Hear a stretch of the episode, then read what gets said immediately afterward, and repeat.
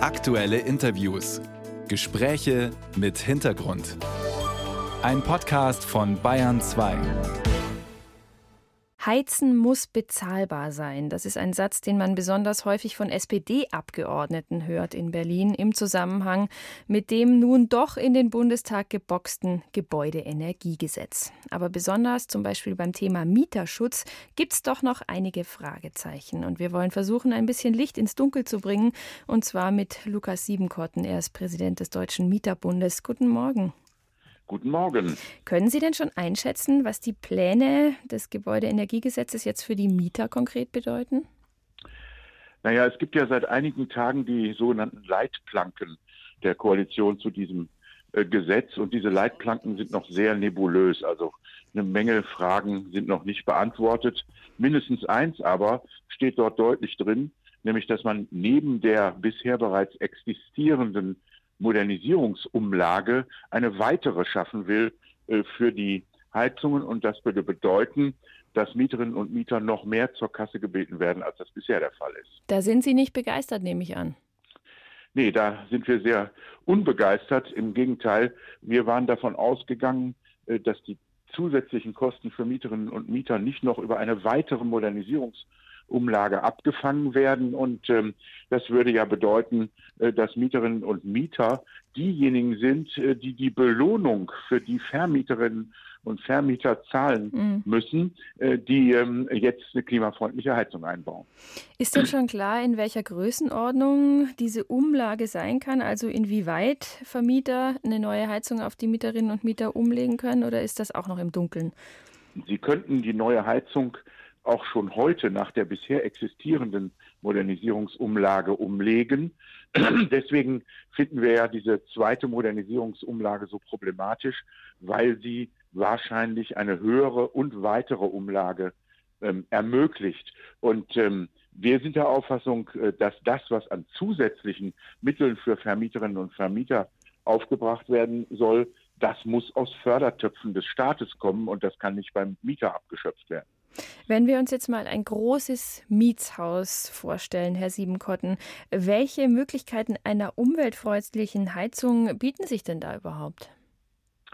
Ja, das ist ausgesprochen schwierig. Es geht nicht überall. Ähm, ob in einem großen Mietshaus, ähm, hängt natürlich auch davon ab, wo sich das im Einzelnen befindet, ähm, Fernwärme richtig ist äh, oder aber ähm, man äh, mit Wärmepumpen operieren sollte oder aber ähm, mit Gasheizungen, wo später möglicherweise mal mit Wasserstoff operiert werden kann.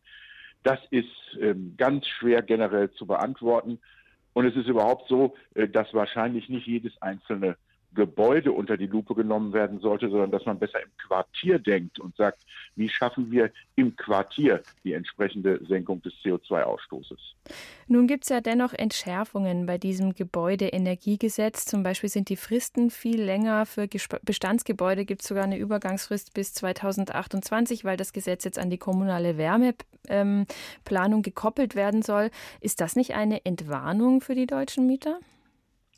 Es ist insofern eine Entwarnung, als alles das, was passieren könnte, jetzt möglicherweise erst später passiert. Es gibt ja eine äh, Regel, die klar sein soll, nämlich die, dass es bei Neubauten ab dem 01.01.24 gelten soll, aber eben bei allem, was nachgerüstet oder umgerüstet äh, werden soll, nicht. Es macht eigentlich Sinn, die kommunale Wärmeplanung zunächst zu betreiben. Und erst dann, wenn man weiß, wo will die Kommune welche Form von ähm, Energie ähm, äh, hinliefern, äh, dann ähm, kann man für meine Begriffe auch äh, sich als Mieter oder Mieterin äh, damit auseinandersetzen, was da zu bezahlen ist. Also Sie haben recht, es dauert länger, es ist insofern aus der Sicht der Betroffenen entschärft. Es gab ja viel Aufregung und viel Gerede über dieses Gebäudeenergiegesetz. Haben Sie denn die Befürchtung, dass noch mehr vielleicht mieterfreundliche Vermieter ihre Häuser jetzt loswerden wollen, weil sie Angst haben auch vor finanziellen Risiken und dass deshalb noch mehr Mieterinnen und Mieter in die Hände von, ähm, sagen wir mal, Spekulanten getrieben werden?